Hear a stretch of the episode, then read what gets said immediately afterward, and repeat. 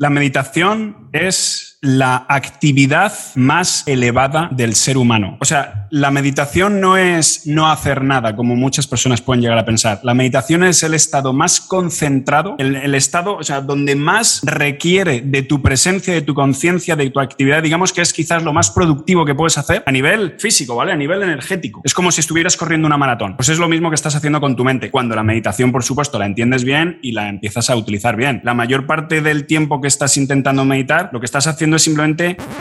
Ninjas de la vida, hoy nos ponemos un poquito espirituales, un hábito que yo nunca he sido capaz de adoptar, que lo he intentado algunas veces porque se ha movido mucho esto de la, de la meditación, ¿no?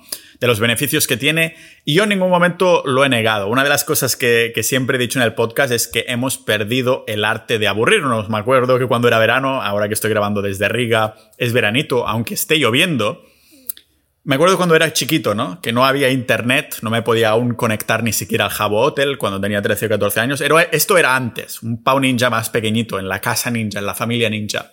Típico de Barcelona, la familia ninja. Ah, lo que pasaba es que estabas ahí en el sofá, decías, mamá, me aburro, y como que no sabías qué hacer, ¿no? Y tu madre te decía, lee un libro o sale afuera a jugar, es que todo el mundo está en casa y no, nadie sale a jugar. Esos momentos tu maldito cerebro estaba ahí pensando constantemente, estaba como ordenando pensamientos. Pero después, con la salida de los videojuegos, del Internet y sobre todo de estos malditos aparatos, los smartphones, ¿Qué es lo que ha sucedido, ninjas de la vida? Pues que nos hemos dejado de aburrir. Es imposible aburrirse. Yo, si abro ahora mismo el móvil, pues tengo YouTube por aquí, o tienes el Instagram con Reels, o el TikTok, un montón de cosas. Tienes input constantemente que te está poniendo ruido en la cabeza. Entonces, lógicamente, ah, he empezado a indagar más en los temas que hacen que la mente pueda respirar. Y atención, porque no tiene que ser necesariamente meditación. Es una herramienta mega poderosa. Si tienes la disciplina, la capacidad de decir, no, no, yo quiero adoptar la meditación como, como hábito.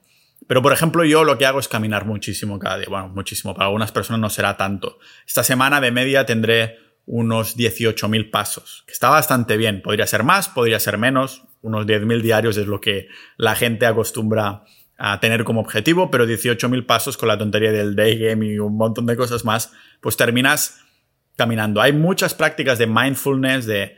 Ah, parece tontería, ¿no? Por, por ejemplo, cuando estoy acariciando a un gato o un perro, en ese instante estoy en ese momento, lo estoy viviendo, estoy viviendo... Eh, Supongo que porque ese animal no tiene ninguna agenda conmigo, ¿no? O cuando estoy haciendo un set en el day game, estoy a modo túnel con esa persona y es una práctica de mindfulness. Lógicamente, es una práctica que te encuentras como subproducto de hacer algo distinto. Sin embargo, la meditación, ah, por lo que aprenderemos hoy, pues es una herramienta súper poderosa porque es el medio y a la vez la práctica de estar en ese momento ahí concentrado, ¿no? Y haciendo el foco total. Quien traigo de invitado es Antonio de Ricos y Libres, que voy a dejar en las notas del episodio quién es Antonio y todos los recursos que vamos mencionando en el episodio de hoy. Pero es, se ha vuelto un experto en la meditación vipassana y en muchísimas otras cosas. Realmente es, yo lo titularía de multipotencial también. Ah, porque hemos estado hablando un poquito antes y después de grabar y durante la grabación que lo ves, ¿no? Que vamos conectando puntos. Que si la meditación, el estoicismo, ah, que si el day game, que si esto, que si el sexo, que si no sé qué, y todo va en una misma, en una misma dirección.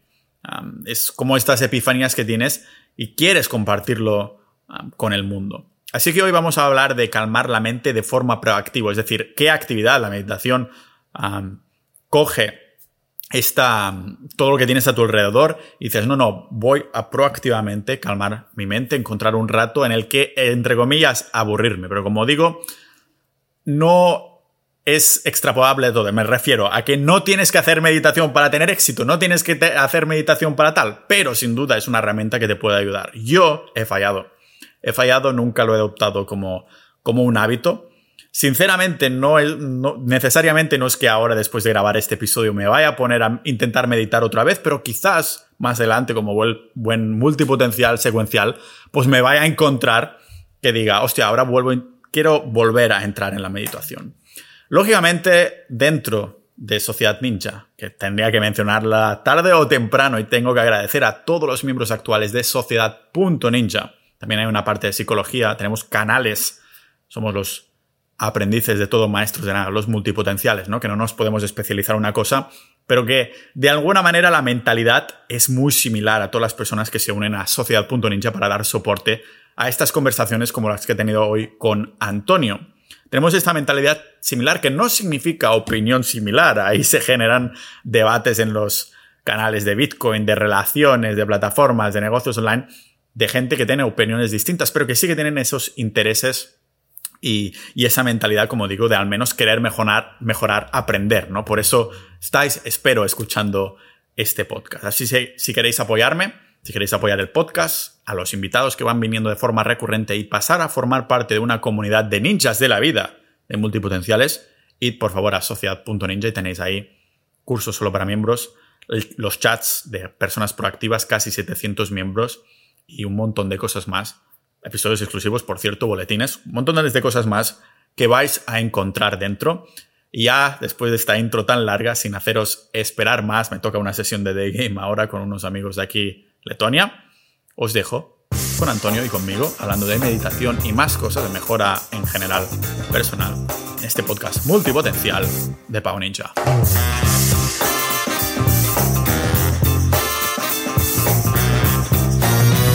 ¿Desde dónde me hablas tú? Estoy en un pueblo de Ávila que se llama mm, Arenas de San Pedro, en la Sierra de Gredos. Tiene pinta de que no eres de ahí te has ido ahí a vivir un tiempo para desconectar.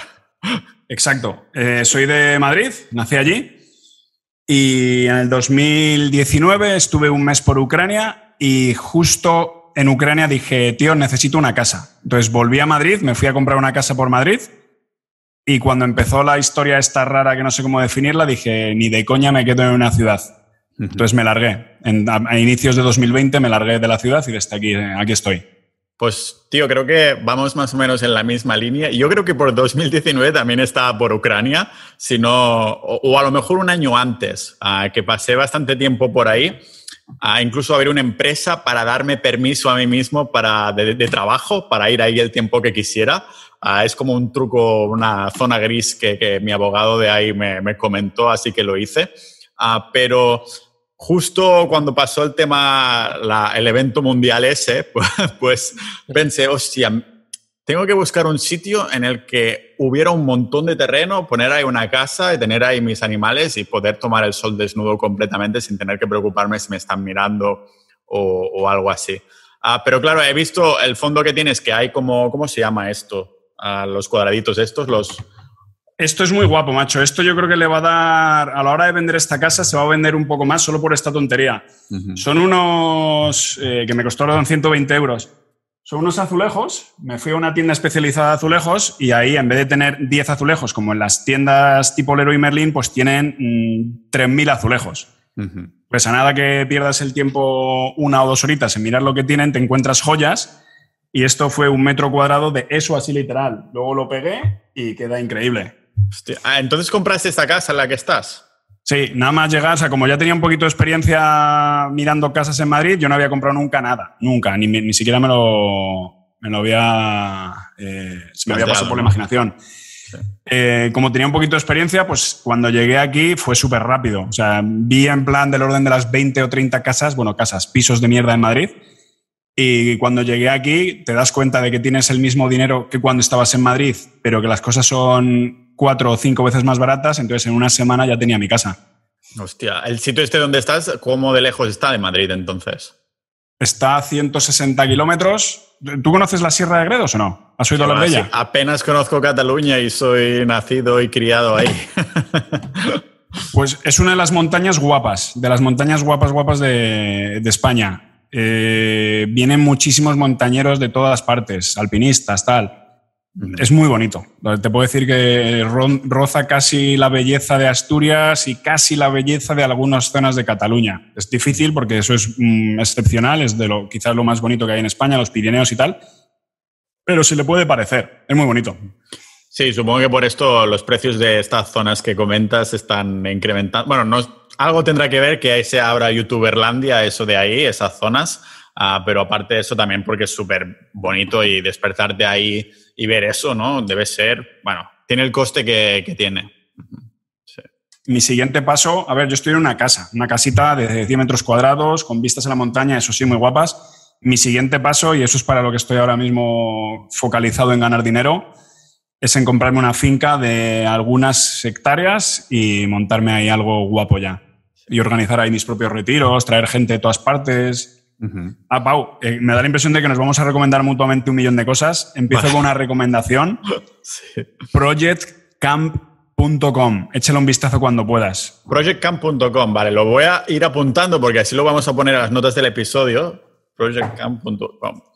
Ah, bueno, por el nombre tiene pinta de ser algún tipo de retiro raro o algo por el estilo, que ahora te voy, a comentar ah, la idea que tengo yo por ahí también, porque en Sociedad Ninja estamos comentando, hay una idea en el aire, ¿vale? Lo que pasa es que no sabemos, hay que empezar decidiendo el país, pero sería comprar un macro ultraterreno para cinco, cinco o seis personas que estén realmente interesadas y que cada uno se monte su casa en proporción a lo que hayas pagado, lógicamente, para redondearlo mucho, ¿vale? Si el terreno vale, vale 1000 y tú pagas 100, pues te vas a quedar ese porcentaje, ¿no? De, lo que es el terreno en metros cuadrados y te construyes tu movida y entonces, claro, es una manera de tener tu independencia, pero tener vecinos que conozcas, que puedes decidir no ver durante todas las semanas o meses o ir a jugar al bridge ahí o a un, un rollo psicodélico juntos o lo que sea, ¿no?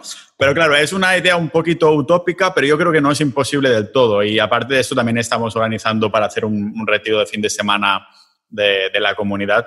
Pero claro, cuando has mencionado esto, digo, hostia, esto lo tenemos en el aire y es una de estas tantas cosas que dices, joder, tendría que dedicar tiempo a, tirarlo, a tirarlo hacia adelante, ¿no? Entonces es nada un poco idea. Dime, dime. No, perdona, solo nada utópico. No me parece nada utópico. Me parece increíblemente realizable eh, simplemente teniendo una cinco idea seis personas, sí, cinco o seis personas no me parece algo tampoco súper a lo loco. A cinco o seis personas que les haya ido bien. El país no, tenemos, no sabemos exactamente porque todos queremos sol, todos queremos, claro, las políticas del futuro no sabemos cuáles serán y eso es lo que da miedo. entonces, me imagino que estás ahí en tu casa y tienes ahí una rutinilla buena que empieza el día meditando o algo así. Me voy un poco... No creo que vaya equivocado o qué. no, me levanto a las 6 de la mañana todos los días. A veces peco y me levanto un poco más tarde. Hoy me levanto a las 7, por ejemplo, pero no, no le llamo pecar. Me parece de puta madre levantarme de vez en cuando más tarde. Lo ideal es a las 6. Eh, medito una hora. Bueno, me ducho con agua fría, medito una hora, y luego, pues empiezo generalmente leyendo. Por cierto, estoy haciendo una cosa muy guapa, macho, sobre lectura. He ideado una cosa eh, para leer mucho más de lo que leía antes. A ver. una, cosa curiosa. No puedo compartir la pantalla contigo, pero utilizo, digamos, la dopamina a mi favor. Me he creado un Excel donde me he puesto todos los libros que no me he leído, los que tengo comprados y no me he leído. ¿Vale? Entonces me pongo una lista y pongo el número de páginas de cada uno. Mira, te lo digo aquí. Sí me pongo, eh, mira, por leer, Early Retirement Extreme, eh, libro impresionante, que es con el que estoy ahora mismo. Total páginas libro 226, páginas leídas 158, faltan 68, tiempo estimado si leo 10 páginas al día 6,8 días, porcentaje leído del libro 69.9. Entonces, a medida que se va poniendo, que me voy leyendo, eso es lo último que me queda por hacer. A medida que se va eh, que me voy leyendo el libro, pasa de rojo, que empieza en rojo, cuando lo he leído, no lo he leído, empieza en rojo, luego se va tornando en naranja según va aumentando el porcentaje, luego llega el verde y el verde diferentes tonalidades hasta ser el verde ese chillón. Es brutal, macho. Solo con poner ahí el nombrecito, o sea, solo con ir poniendo que te has leído hoy tres páginas y ves cómo empieza, cómo estás más cerca de la meta, es muy chulo. Es que tengo el síndrome de Diógenes de los libros. Me he dado cuenta que tenía como 60 libros sin leer y digo, ¿pero qué cojones es esto? Entonces no me vuelvo a comprar un solo libro ya, Dios pongo por testigo, y he ideado esto y parece que va bien. ¿A qué es el síndrome este? Bueno, por contexto más o menos, pero ¿cómo se llama y qué, qué es? No, no, yo le llamo el síndrome de Diógenes de los libros, pues que me gusta mucho leer, pero me he dado cuenta, lo, leí en un tuit hace poco, muy, muy gordo, que decía, leer libros y comprar libros son dos hábitos diferentes. Cuando lo entendí de esa manera, algo me hizo clic, entonces dije, tío, tú compras libros porque es una puta necesidad. Pero no estás comprando porque los quieres leer, lo estás comprando por el hecho de comprarlos. Entonces ahora le estoy poniendo solución. Es verdad, ¿eh? que parece que esté alineado. Me acabo de comprar un libro, sí, sí, pero ¿cuándo lo has terminado, no? Y cuándo, cuándo terminas de, leerlo. Yo, sinceramente, ahora llevo un tiempo que no estoy leyendo nada específicamente. Me he tomado un tiempo porque me había encontrado que habría esa red social, el Goodreads, y terminaba como con una lista de, de vanidad, ¿no? De, hostia, tengo estos libros pendientes, ahora me estoy leyendo esto, y entonces ves ahí los contactos también, lo que estás leyendo, tengo que llegar a los 56, ¿no? Y termino yo como una especie de ansiedad que digo, ¿y si quiero volverme a leer este libro que me acabo de leer? Claro, estoy sacrificando otro libro a que sumaría a mi estadística. Es como la lista de las 10 que te has follado. O sea, siempre se puede rellenar esta lista. No hay fin, ¿no? Al fin y al cabo. Y solo te da como más ansiedad y, o países que he visitado. Es lo que yo siempre digo. Si te vas a París, puedes decir que has visitado Francia, apenas puedes decir que has visitado París, ¿no? Porque es súper, súper grande. Y lo más gordo es con las mujeres. Tú te crees que te has acostado con muchas mujeres, pero en realidad ¿cuántas mujeres has conocido? O sea, ¿cuántas mujeres has llegado a un nivel de profundidad en la que te has mirado a los ojos y te has entendido, la has visto, la has eh, comprendido? O sea, yo ahora mismo tengo pareja que es ucraniana. El otro día le dije una frase, tronco, no sé si has visto la película Avatar, cuando dice I see you, eso es, muy significativo. I see you significa como mi alma ve tu alma o algo así, ¿sabes? Como que te veo a un nivel muy profundo. No simplemente te miro, sino que te veo, te veo tu corazón, lo que significa eso, ¿no? Y la dije, estoy empezando a verte. Porque me he dado cuenta de que no había visto casi a ningún ser humano en mi vida. Esto parece un poco espiritual y tal, quizás lo sea. Pero básicamente es lo mismo que tú has dicho. No por ir a París vas a conocer Francia, no por acostarte con una mujer vas a haber estado con una mujer. Son dos cosas diferentes. No por haberte comprado un libro te lo has leído, incluso no por haberte leído un libro realmente te lo has leído.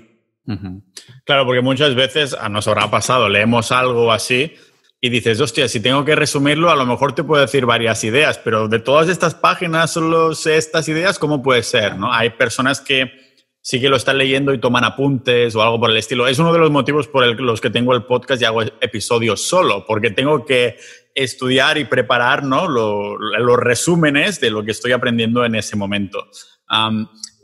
te quería preguntar entonces, antes de llegar a esa hora, a ese rato de lectura, estás una hora meditando y una de las cosas que, que hemos comentado antes de empezar a grabar era precisamente que yo es uno de estos hábitos que nunca he terminado, con los que he terminado casándome, ¿no?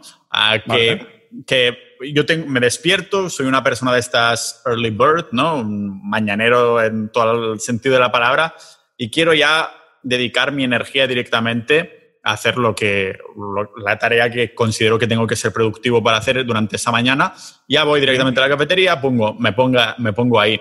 ¿Qué me puedes decir sobre este tema de la meditación? ¿Cómo has llegado a meditar una hora y no te rayas? ¿No hay algún día que a pasar la hora dices, o te pones una alarma? Si me puedes comentar, es una pregunta muy abierta referente a tu hábito de meditación. Eh, joder, macho, con razón sabes tantas cosas. Qué preguntas más buenas. Pues lo primero que te puedo decir es que has dicho eh, como que quieres ya ser productivo. Eso es porque todavía estás en el punto en el que no entiendes, y es lógico porque la inmensa mayoría de las personas todavía no entienden realmente qué es la meditación, ni siquiera las personas que meditan, ¿vale? La mayoría de las personas que meditan todavía no han entendido realmente qué es la meditación y lo hacen por moda o simplemente porque intentan adquirir ese hábito. Me explico. Hay una frase muy guapa de eh, Paramahansa Yogananda, que es el que escribió el libro em, Autobiografía de un yogi, el libro favorito, el que dicen que era el libro favorito de Steve Jobs, libro muy recomendado, donde te puede explotar la cabeza un poco. Dice, em, la meditación es la actividad más elevada del ser humano. O sea, la meditación no es no hacer nada, como muchas personas pueden llegar a pensar. La meditación es el estado más concentrado el, estado, o sea, donde más requiere de tu presencia, de tu conciencia, de tu actividad, digamos que es quizás lo más productivo que puedes hacer a nivel físico, ¿vale? A nivel energético. Es como si estuvieras corriendo una maratón. Pues es lo mismo que estás haciendo con tu mente, cuando la meditación, por supuesto, la entiendes bien y la empiezas a utilizar bien. La mayor parte del tiempo que estás intentando meditar, lo que estás haciendo es simplemente aclimatarte a una cosa que es muy rara para ti. Entonces, todas las veces que has intentado meditar en tu vida, lo que ha ocurrido es que tú has escuchado que era bueno, racionalmente tú pensabas que tenía sentido y las veces que has intentado meditar estabas simplemente intentando batallar contra ti mismo. Como diciendo, tío, yo esto no entiendo para qué cojones sirve, pero algo me dice que funciona, voy a intentarlo. Pero ninguna de las veces que has intentado meditar has meditado. ¿Para qué ha servido todas las horas que has empleado en meditar a lo largo de tu vida hasta hoy?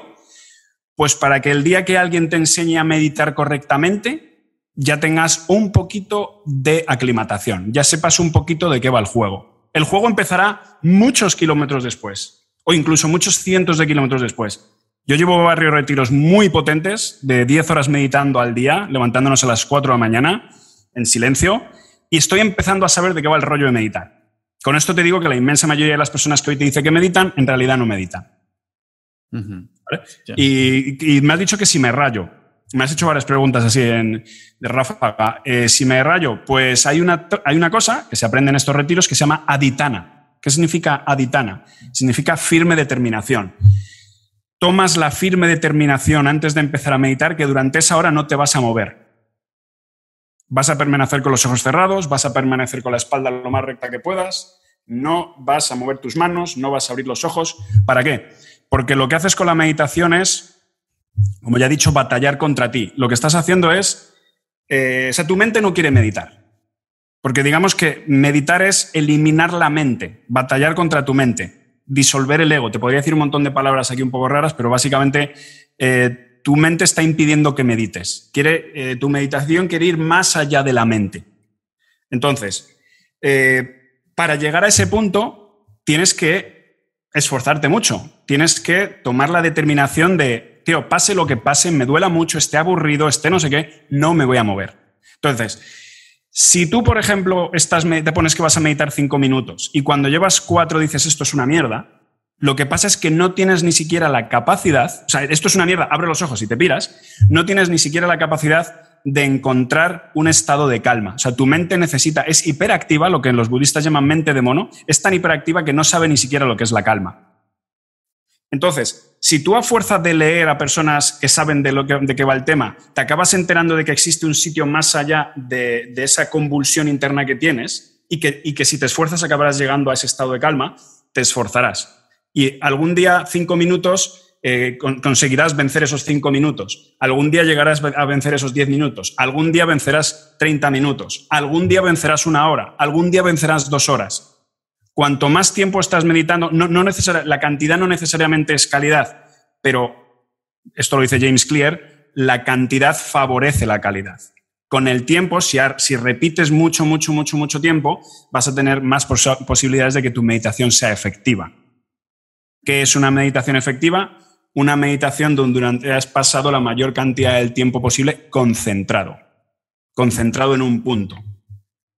El tema del concentrado en un punto, entiendo que si no voy equivocado, es, se concentra la mayoría de las personas en lo que es la respiración. ¿Es así o puedes concentrarte también en otras cosas? Puedes concentrarte en otras cosas, pero lo que más se utiliza, se llaman objetos de concentración, lo que más se utiliza es la respiración. Normalmente te tienes que concentrar en esta parte, en el labio superior. O sea, Respirar, pero concentrarte, ¿a qué te refieres en el labio superior? Como en, este punto en el que no está sucediendo nada. Es como si me dices, concéntrate en esta parte de no, tu no, no, frente. Ah. Eh, digamos que nosotros estamos constantemente respirando desde que nacemos hasta que morimos. Entonces está eso ocurriendo. Y eso, eh, que, no le prestamos atención, están ocurriendo cosas. ¿Verdad? Está, por ejemplo, ¿qué, ¿qué está ocurriendo cuando respiramos? Pues que el aire entra con un determinado caudal, sale con un determinado caudal, entra con una determinada temperatura, sale con una determinada temperatura. Es posible que entre más frío de lo que sale, porque nosotros lo calentamos en nuestro interior. Eh, es posible que entre más cantidad de aire por el orificio izquierdo que por el orificio derecho. Es posible que estén sucediendo combustiones internas químicas en esta zona, pero no las percibimos. Entonces, mm, básicamente lo que significa meditación es concentración y observación. ¿Vale? Entonces, si tú te quedas mirando aquí, lo primero es que no vas a saber concentrarte ahí. Bueno, tú, que tienes una mente bastante privilegiada, y no es por dorarte la píldora, tu nivel de efectividad terrenal acredita mis palabras. O sea, tú eres un tío que eres capaz de concentrarte. Lo que pasa es que eres capaz de concentrarte en el exterior. Si tú te pusieras a meditar, al principio no sabrías nada, pero en muy poco tiempo, dado tu capacidad de concentración en el exterior, dirías, coño, espérate, espérate, espérate, esto, esto es concentrarse. O sea, tú hasta, hasta la fecha no sabrías concentrarte en tu interior. Pero a nada que te lo expliquen, a nada que practiques un poquito, en un retiro de inmersión de estos que hago yo, pues dirías, ah, cojones, es esto, esto significa concentrarte. Entonces empezarías con cada vez más precisión a observar lo que está ocurriendo aquí. Entonces empezarías a obtener información. La información solo la puedes obtener si estás concentrado y observando en el presente. Si tú empiezas a pensar en tetas, significa que estás pensando en el pasado o en el futuro. Si estás pensando en la empresa que vas a montar, estás pensando en el futuro. Si estás pensando en la cagada que ocurrió ayer con el amigo no sé qué, estás pensando en el pasado. Pero en el presente, que es el único lugar donde suceden las cosas, está ocurriendo mucha información. A mayor cantidad de concentración y a mayor cantidad de observación, más información vas a obtener. Y esto lo cojonudo es que es infinito. O sea, aquí como ya te he dicho, ocurren muchas cosas, pero te podría decir muchas más. Aquí están ocurriendo a nivel celular, se están moviendo cosas. Tu sangre se está moviendo aquí. Existen músculos. Todo eso se puede llegar a través de la meditación y mucho más. La meditación vipassana, que es la que practico yo, te hace llegar a ver con absoluta claridad en calidad 4D, Full HD, 4K, eh, todo lo que ocurre en un ser humano. Todo. Has mencionado el nombre del tipo de meditación, Vipassana. ¿En qué se diferencia entonces de las otras? O sea, ¿es como en dónde estás enfocando el punto o cómo, cómo se diferencia de estas otras meditaciones? Pues yo no sé mucho de tipos de meditaciones, pero digamos que conozco tres. Hay una meditación que se llama Anapanasati, que es la meditación previa a Vipassana. O sea, tú no puedes practicar Vipassana si no haces previamente la meditación Anapana, que es la de concentrarte aquí. ¿Para qué sirve concentrarte aquí? Simplemente para, eh, en inglés lo llama sharpening your mind, o sea, afilar tu mente, que digamos que esté concentrada, que en vez de que sea como un haz, haz de luz difuminado que se desperdicia tu mente por miles de sitios, empieza a ser más bien como un láser, láser, láser, lo cierras, cierras, cierras, cierras el punto, entonces eres capaz de concentrarte aquí. En el momento que has utilizado esa meditación, pasas a Vipassana. ¿Qué haces con Vipassana? Pues ya que eh, después de practicar Anapana, tu mente está concentrada, entonces allá donde lleves tu atención, te hago un paréntesis. Hay una frase muy guapa que es the energy flows, the energy flows where attention goes. Entonces, tú te concentras aquí y empiezas a observar qué está ocurriendo aquí. Si yo ahora mismo te digo, tío Pau, ¿te puedes concentrar aquí? Tú me dirías, ¿de qué estás hablando? Pues obviamente no puedo. Por lo general no podrías, si eres un ser humano más o menos normal pero después de varias horas concentrándote en un punto, de repente llevas tu atención aquí y de repente te das cuenta que estás sintiendo tu, tu coronilla. Dices, no me jodas, no había sentido mi coronilla en mi vida. Y luego te concentras aquí y empiezas a sentir tu cogote. Sientes un pequeño escalofrío, sientes un lo que sé. Entonces empiezas a desplazar tu atención por diferentes partes del cuerpo intentando sentirlas. ¿Vale?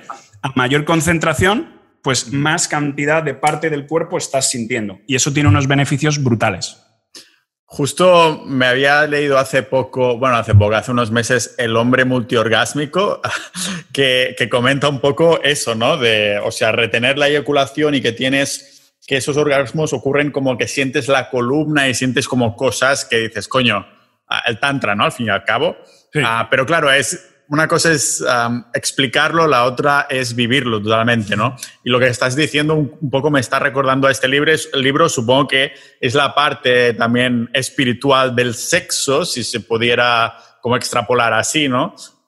y claro, por lo que me dices, entonces requiere como un punto de concentración que me ha recordado también a las veces cuando hago day game, o sea, que se te pone la visión como efecto túnel con la, con la chica con la que estás hablando y pueden pasar mil cosas alrededor y no te enteras cuando estás como así, ¿no? Como que te ponen eso los caballos o los burros que, no pueden mirar a los lados. Ah, y me ha recordado un poco esto. ¿cómo, es así. Sí, ¿cómo, terminas? O sea, meditando así, ¿cómo lo descubres, digamos? Porque claro, no te levantaste un día y dices, voy a meditar, sino que, es de un poco de los inputs de, internet o de alguien que conocías o te fuiste a un retiro primero. En 2012, Ángel Alegre cuenta que se ha hecho un retiro de Vipassana por Estados Unidos. Yo cuando lo leo, flipo, digo, ¿qué? 10 horas meditando, eso no tiene sentido. Seguro que lo ha hecho Ángel porque Ángel es muy maestro y yo no sería capaz. Yo creo que ese fue mi primer pensamiento. Ayer por 2014 conozco a una chica que es profesora de yoga y salgo, salimos juntos. Esa profesora de yoga no solo me enseña un poquito de yoga, sino que también me enseña algunas cosas de meditación. Y me parece súper interesante. Yo, por supuesto, bueno, por supuesto no, pero en mi caso particular era muy reticente al mundo del yoga, porque era como, no, eso es de hippie, gente rara, no va conmigo. Eh, pero ella me lo supo explicar de una manera brillante y me dijo, tío, esto es lo que hace el yoga en tu cuerpo. Fin, no le metas cosas raras. Esto es lo que, estos son los beneficios. Si practicas, obtendrás esto. Y esto es uno de los millones de beneficios. Bueno, entonces empecé a practicar. Luego seguí practicando, practicando, practicando hasta que, bueno, por supuesto, eh, empecé con Headspace, con Insight Timer, con estas aplicaciones gratuitas. Headspace la estuve pagando un año.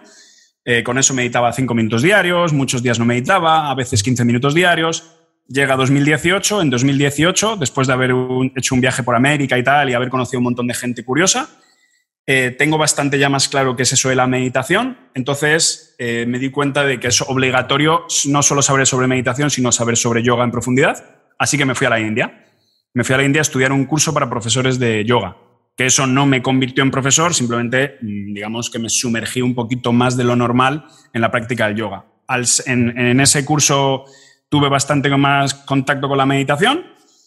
Después de eso me fui a un monasterio budista en Dharamsala, donde vive el Dalai Lama, a hacerme un retiro de silencio de 10 días. No era un retiro vipassana, era mucho más light, o por lo menos más light, sin, sin el mucho donde meditábamos, también era de silencio, pero podíamos hablar 30 minutos diarios y meditábamos cuatro horas diarias y recibíamos cuatro horas diarias de enseñanzas budistas. Ahí, en el 2018, yo, por supuesto, yo ya recordaba lo del tema vipassana y dije, ni de coña puedo hacer un vipassana. O sea, si ha sido tan jodidamente complicado esto, no me imagino lo que sería el vipassana. Pero lo típico que dices tú, qué pelotas, claro que puedo. Entonces, llego a España y me apunto a un retiro. Y eso fue, bueno, en realidad fue un año después. Me apunto a finales de 2019. O sea, seguí meditando, por supuesto, no sé si todos los días, pero bastante. Desde 2018 que hice lo de retiro, meditación, tal, hasta 2019. Ahí lo hice por primera vez y, bueno, mi vida dio un vuelco bastante gordo en ese momento. Es así, todo, eh, todo en mi caso ha sido muy progresivo. Lo descubres, cinco minutos, diez minutos, etcétera. Claro, que ha sido como un progreso gradual, ¿no? No que te lanzaste ya directamente a las 10 horas. ¿Conoces personas que se hayan lanzado directo a las 10 horas? ¿Sabes si Ángel se lanzó ahí o también llevaba un progreso? a mí me da que Ángel se lanzó. No sé si había meditado antes o no. Eh, generalmente eso solo estaba reservado para personas muy... Eh, con mucha disciplina. O sea, si tú, por ejemplo, eres una persona que dice, mira, yo voy a grabar un podcast todos los, todos los días de mi vida durante dos años, significa que tienes una disciplina fuera de lo común. Aunque tú no hayas meditado en tu vida, tú serías un candidato perfecto para meterte directamente, para sumergirte directamente en la práctica de Vipassana. ¿Fliparías? Dirían, madre de Dios, ¿qué es esto? Pero lo conseguirías. La otra inmensa mayoría de las personas no solo no podría, sino que le sería, sería muy difícil. O sea, les podría hacer casi más mal que bien. Que enfrentarte a tu mente, o sea, tu mente te, quiere hacer volverte loco. Nosotros estamos prácticamente todos locos, ¿vale? Eso es una cosa que descubres cuando, estás cuando haces vipassana, te das cuenta de que de, manera natural estamos todos locos. Lo que hace la meditación profunda es sacarte de, tu locura. Entonces, eh, hasta que eres capaz de salir de tu locura, es posible que tu locura te venza.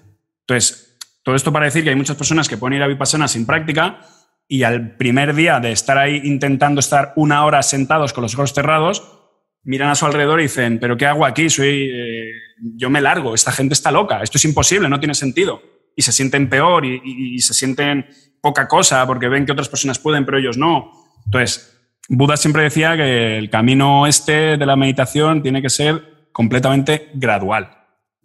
Claro, como yo creo que con todo en la vida en general, ¿no? De que sí hay situaciones en las que te podrás lanzar a la piscina, pero si son cambios, sobre todo largo plazista, no puedes pretender, ah, sí, voy a hacer cinco horas esto a partir de mañana y ya está, ya, ya lo estoy haciendo, ¿no? Ah, quería preguntarte sobre el tema de, o sea, cuando estáis meditando, entiendo que también hay, también hay un complemento de ayuno, ¿no? Porque para mí esto va bastante ligado en el sentido de que si piensas en un yoga, en yoga piensas en gente que es vegetariana o vegana,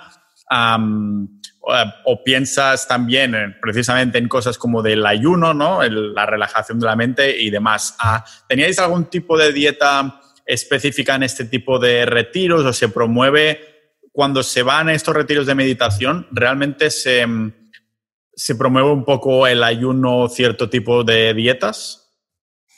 Más que promoverlo es que es obligatorio. O sea, para tú poder meditar bien necesitas que tu mente esté lo más despejada posible. Entonces, ahí, en estos retiros que yo practico, la, comida es vegetariana, no, no vegana, porque, bueno, tú puedes beber leche, pero otros pueden no beberla, hay leche de soja y tal, pero no hay huevos, prácticamente, o sea, yo creo que casi el 100% es, es, vegetariano, que está muy, muy, muy rico, por cierto. Eh, la, última, la primera comida la haces a las seis y media, o sea, el desayuno lo haces a las seis y media y la última comida la haces a las once. A no ser que sea tu primer retiro, o sea, si tú cuando vayas a tu primer retiro, eh, tú comerás a las 11 y luego a las 5 de la tarde tendrás una pequeña merienda que constará de un par de frutas, de piezas de fruta. Pero los meditadores que llevamos ya más de un retiro no comemos nada. O sea, a las 11 hacemos nuestra última comida. Al principio te parece muy difícil, pero curiosamente, más o menos cuando llevas 3, 4, 5 días, si te estás esforzando, parte importante, si estás intentando meditar, te das cuenta de manera natural que, no tienes hambre. O sea, lo, que hace, lo que hace la meditación esta es que empieza a quitarte tus adicciones, empieza a borrar unas conexiones neuronales que tenemos aquí en, la amígdala y empiezas a liberarte de, un montón de cosas que dabas por hecho, como, coño, necesito comer todo el día. Eh, mm, cuando tú tienes la mente más, más eh, activa, más realmente activa, no dormida como la tenemos la mayor parte del tiempo, no necesitas meterle mierda, entre comillas. De manera natural empiezas a querer cada vez menos sexo, no te alarmes con esto. A mí me está ocurriendo una cosa muy curiosa que podríamos hablar de ella. Eh, de manera natural empiezas a comer cada vez menos, de manera natural empiezas a, dejar tus adicciones de lado, entonces empiezan a florecer, si dejas tus adicciones de lado, empiezan a florecer tus, tus buenos hábitos. Sí, en la, bueno, no sé si nos vas a dejar colgando con el tema del, sexo o lo vamos a dejar como misterio. No, no, no, lo, puedo contar. Eh, a, mí todavía no me ha ocurrido, que pierda esa, eh, mi, capacidad sexual. Pero te digo lo que me ocurrió a mí en el primer día. En mi, primer retiro yo estaba sin parar mirando hacia el lado de las mujeres. Está dividido en dos zonas, digamos, zona de hombres, zona de mujeres, y te aconsejan o más o menos te dicen no mires al lado opuesto. O sea, la idea es que tú vayas allí para meditar, para estar en ti y tal. Pero en mi primer retiro, pues yo no paraba de mirar a las mujeres. O te digo que las podía mirar 100 veces al día. En mi segundo retiro, lo mismo las miraba 50 veces al día. En mi tercer retiro lo mismo las miraba diez veces. Y ahora mismo que voy por el séptimo retiro, pues lo mismo en todo el retiro, en los diez días, pues las miro tres veces, en todo el retiro, o cuatro veces. Es decir, que cada vez mi mente está más concentrada, estoy más a mi bola. Tú quizás podrías ir y desde tu primer retiro no las miras nunca, porque aunque te gusten mucho las mujeres, tú tienes la capacidad suficiente para no mirarlas cada uno pues está en un nivel diferente. No ¿Qué es lo que, me ha ocurrido a mí? No, creo que en, ese, en esa situación pudiera simplemente omitir algo así. Sí. Pues es que todo depende. Es, es, como el instinto más básico humano, ¿no? Lo que estoy un poco alegando últimamente también en el podcast, que por eso se aprovechan creando todos estos productos, la pornografía, este tipo de cosas, porque es como el instinto, ¿no? De, bueno, todo hormonas ahí, todo eres humano, reproducción, todo eso. Ah, pero sí, perdona, continúa. No, nada, nada. Eh, eso es una parte imprescindible. ¿Qué es lo que ocurre? No, es exactamente la respuesta a lo que me has preguntado, pero ahora voy con ello. Pero esta parte también mola mucho. Cuando tú empiezas a dejar de necesitar a las mujeres, porque si las miras es porque las necesitas, tienes esa adicción hacia ellas, tú empiezas a concentrarte en ti. Como consecuencia directa, si tú te empiezas a concentrar en ti, vas a ligar 10 veces más. Yo ahora no las miro, pero cuando las miro soy efectivo. Tú podrías ir por las calles de Lituania, creo que vives ahí ahora mismo, ¿no? Ah, Letonia casi. Letonia. Sí. Sin buscarlas, o sea, olvidándote, tú concentrado al 100% en lo que estás haciendo, en caminar, en hablar con la persona que, con la que estás, pero de repente si se cruza en tu visión una mujer que te encanta, sin necesidad, puedes, dices, eh, me gustaría conocerla. No hay una necesidad, no, no hay una, una, sensación interna que te está quemando, que te está molestando, que es como, joder, necesito follar ahora mismo. No, sino como con genuino interés dices, quiero conocerla. Entonces, tienes también visión de túnel, vas y le dices, hola, me llamo Pau, ¿qué tal? Me encantaría conocerte. Porque te conviertes en más efectivo, pero es sin esa necesidad. Pero bueno, respecto a lo del sexo, a mí me está ocurriendo una cosa curiosa.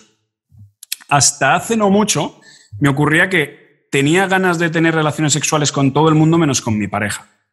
¿Vale? Siempre que he tenido novias en el pasado, o sea, antes de conocerla tenía ganas de acostarme con ella. En el momento que me había acostado con ella, cada vez paulatinamente tenía menos y menos y menos ganas de acostarme con ella. Lo que estoy diciendo es muy común. o sea, creo que a la mayoría de los hombres nos ocurre eso y solo a algunos hombres de vez en cuando que conoces a algún amigo por ahí que te dice, no, yo no me canso jamás de acostarme con mi mujer y tú dices, qué suerte. Vale, pues eso es lo que me está ocurriendo a mí. A mí, esto por cierto no lo he contado nunca a nadie, a mí me está ocurriendo que de manera natural cada vez tengo más ganas de estar con mi pareja, lo cual es increíblemente satisfactorio y liberador. Porque una de las cosas que más nos putean a los hombres, o que por lo menos más me putean a mí, era esa, eh, eh, joder, ese quiero y no puedo, o ese no sé si ser infiel, o no sé si ser polígamo, o no sé si ser... Eh, o sea, había una, una incoherencia. Sí. Y ahora cada vez pues tengo más coherencia. Estoy con una persona, disfruto con esa persona, me acuesto con esa persona, amo a esa persona, etcétera, etcétera, etcétera. ¿Por qué ha ocurrido eso? No lo sé. Vipassana lo que hace es que rompe cosas a nivel energético en el interior. Rompe rompe basura. Y esas basuras son las que nos impiden estar a gusto donde estamos, prestar atención a donde estamos, vivir el presente, etc. Sí, para mí tiene mucho sentido y como digo, viene bastante ligado a los episodios que vengo haciendo de que he visto montones de estudios a que de, de, esto de pornografía, pero ya no solo de ver vídeos y tal, sino del soft porn que lo llaman, ¿no? De ver fotos subliminalmente o vídeos de vídeos de música, uh, de publicidad y cosas así, lo que llaman soft porn, que de alguna manera pues tu cerebro, cerebro, se va acostumbrando y a la vez queriendo de todo más en cuanto a, a variedad de mujeres y este tipo de cosas, ¿no? Tiene sentido, así a nivel hipotético, escuchándote, pues que como más seas capaz de concentrarte en, en ti, en lo que estás haciendo, pues que todo este ruido que ocurre a tu alrededor, pues que lo pases por alto, ¿no? Entonces, claro, es como que el cerebro se pone, se hace foco en lo que está enfocándose en ese momento y, lógicamente, si tú estás con tu pareja y demás, pues ese es tu foco, ¿no? Es, es como, tiene, tiene sentido, totalmente. Es a nivel energético, todo, todo siempre es a nivel energético, es, si tú te concentras en lo que estás, puedes hacerlo crecer. Si tú le das tu energía a tu podcast, tu podcast en consecuencia, crecerá. Si le das una energía de calidad, por supuesto, una energía concentrada, una energía sabia, si le das tu energía a una planta, le das agua, le riegas, no sé qué, esa planta crecerá y esa planta te dará frutos, si, es una planta que dé frutos.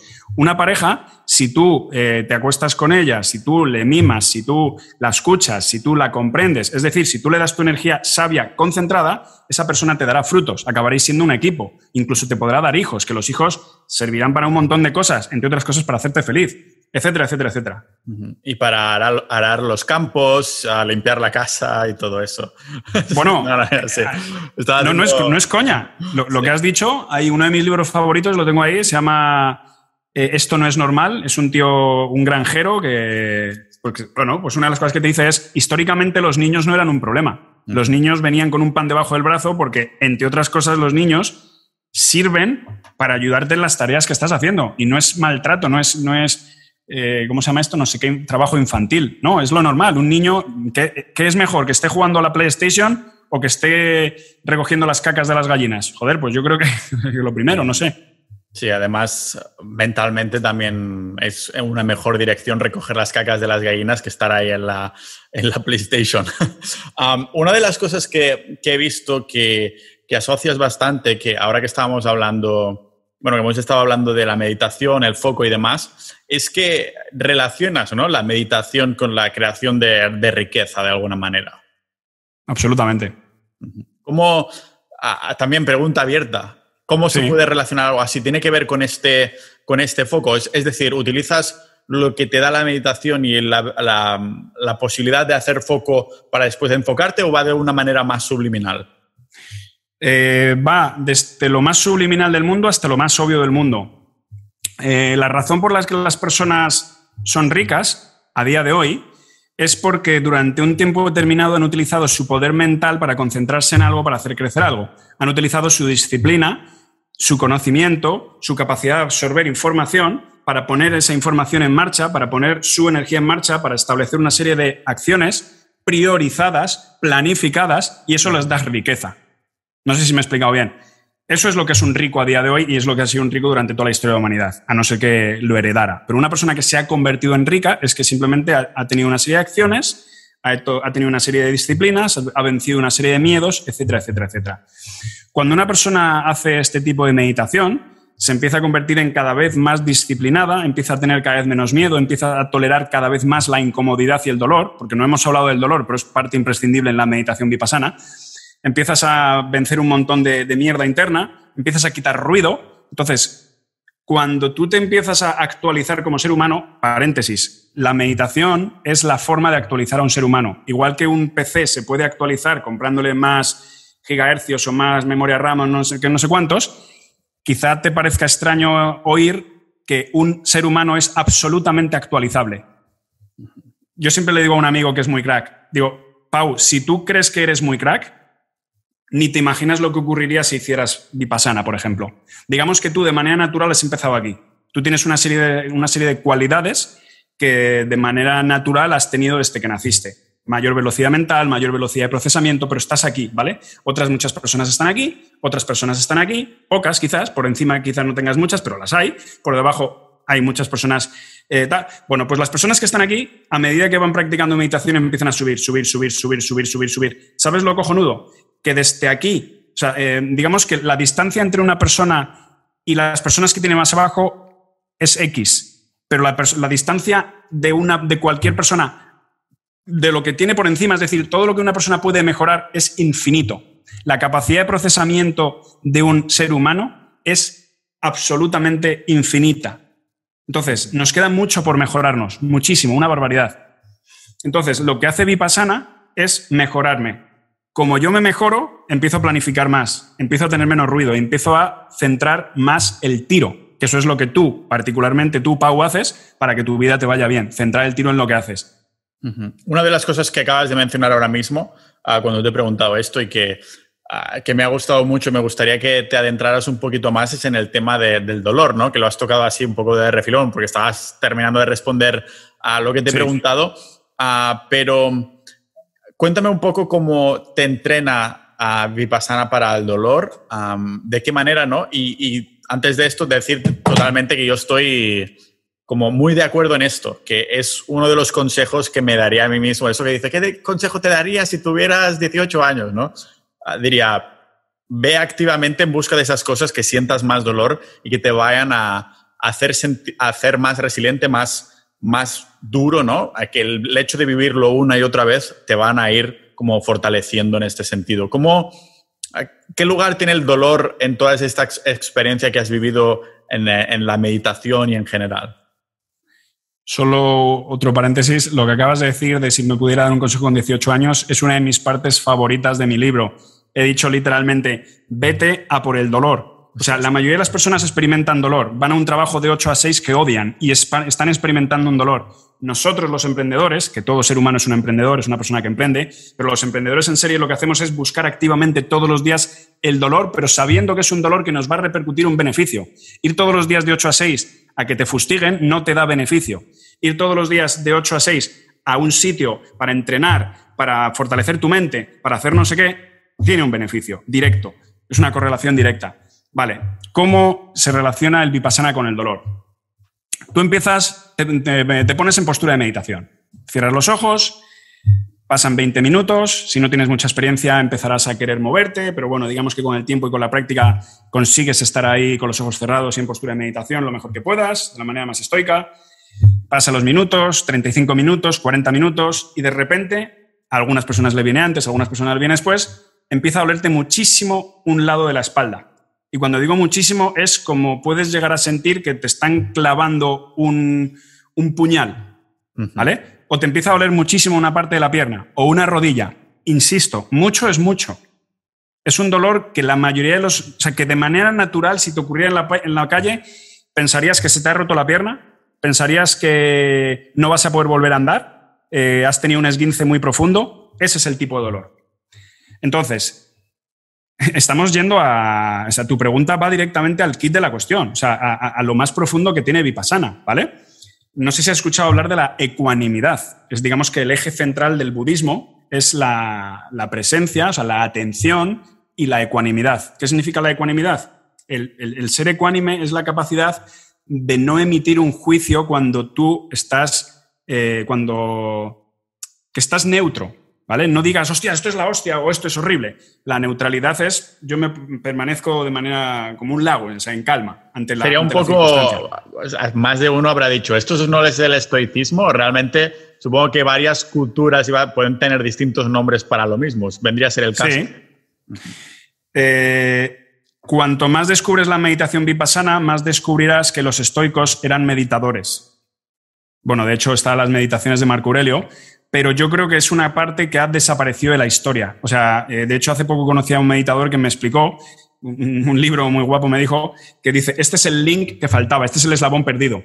Mucha gente no entiende cómo los, eh, los estoicos tenían ese conocimiento tan elevado, eh, pero si tú entiendes el budismo, te das cuenta de que el conocimiento que han llegado los estoicos es muy similar al de los budistas, pero los estoicos prácticamente no te hablan de prácticas. Por supuesto que te hablan de algunas prácticas, pero las prácticas más elevadas las han capado. Literalmente las han cortado de raíz y no te cuentan cómo... Por ejemplo, eh, hace poco estuve en la radio hablando del el término conócete a ti mismo, noscete ipsum, que estaba escrito en el Panteón de, Delfos, ¿no? en el templo de Delfos, en no sé dónde. Vale. Eh, con la meditación entiendes qué significa realmente conócete a ti mismo. Hay diferentes maneras, los estoicos utilizan unas maneras, pero la meditación te hace entender a un nivel increíblemente profundo. Pero bueno, sigamos con el dolor. A medida que tú vas, eh, que pasan los minutos, te empieza a doler cada vez más algo. Lo que te estás entrenando, lo que yo me entreno cada vez que medito esa hora que dices y cada vez que veo un retiro, lo que estoy haciendo es que llega un punto que me empieza a doler y lo que tengo que hacer es tratar de seguir utilizando mi poder de concentración, no desconcentrarme. ¿Qué significa desconcentrarme? Pues si me empieza a doler, eh, mi atención se iría directo al dolor. Como, hostia, ¿cómo me duele esto? Y empiezo a pensar, hostia, tú, me duele, me duele, me duele, me duele. Eso es que te has desconcentrado. Pero la mente tiene la capacidad de estar ecuánime ante la circunstancia. Es decir, a ti te puede estar doliendo muchísimo la pierna, pero si tú tienes una buena capacidad mental de observación y de una, buena ecuanimidad, puedes seguir moviendo tu atención hacia allá, hacia donde tú quieres.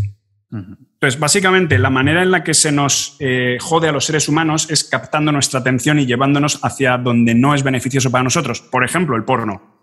Nosotros, si manejamos nuestra atención, podemos llevarla donde queremos. Eso es la grandeza de la ecuanimidad.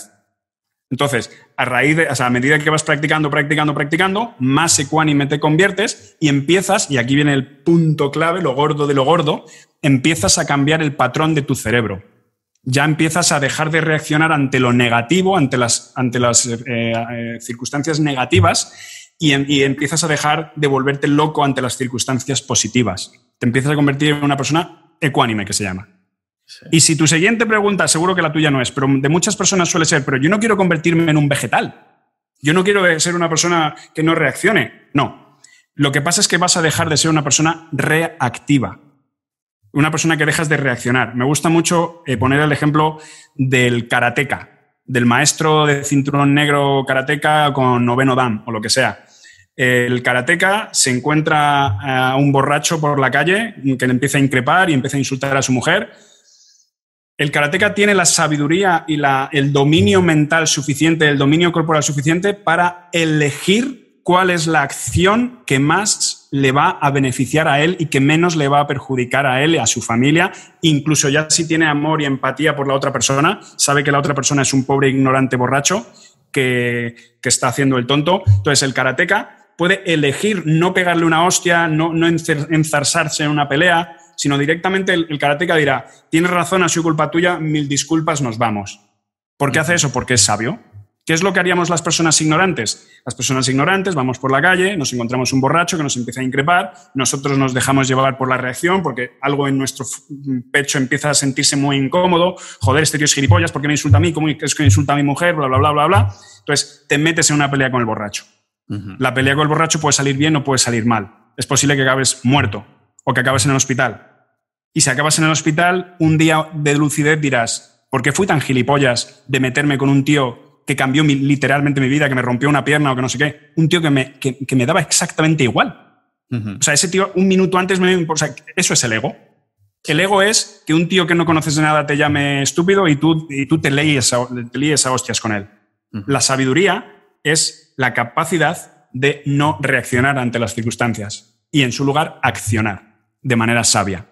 Me, me mola hablar contigo porque todo, o sea, es, estás llevando puntos que estoy seguro que muchos de los oyentes que han estado escuchando el podcast y, demás también estarán relacionando, ¿no? Hemos, de pronto hemos dicho, un momento, esto del budismo es como el estoicismo, pero, pero igual, pero diferente, ¿no? Pero también es esto, pero también es esto. Es como que todo nos va llevando a la, misma, a la misma dirección y lo comento porque hace unos cuantos episodios atrás también hice episodios sobre la masculinidad, por ejemplo, ¿no? Y comenté que sí, los hombres tenemos todas esas hormonas que nos hacen más fuertes en general, el tema de la testosterona, ser más adrenalínicos, pero no significa que tengamos que ser reactivos, ¿no? O sea, que tengas esta capacidad no significa que la tengas que...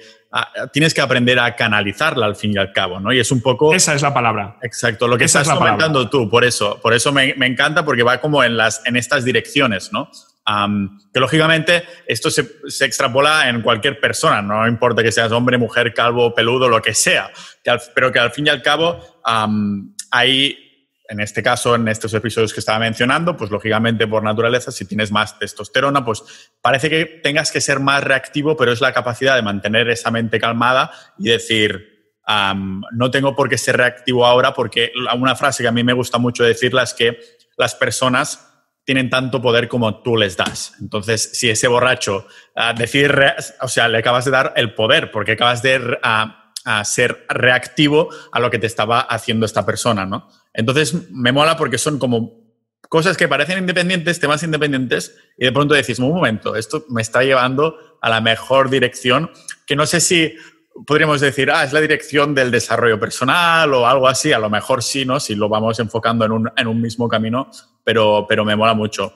Uh, Antonio, tío, tendré que traerte más porque no hemos hablado ni del tomar decisiones, ni de eso, del agradecimiento, el frío que también habías mencionado.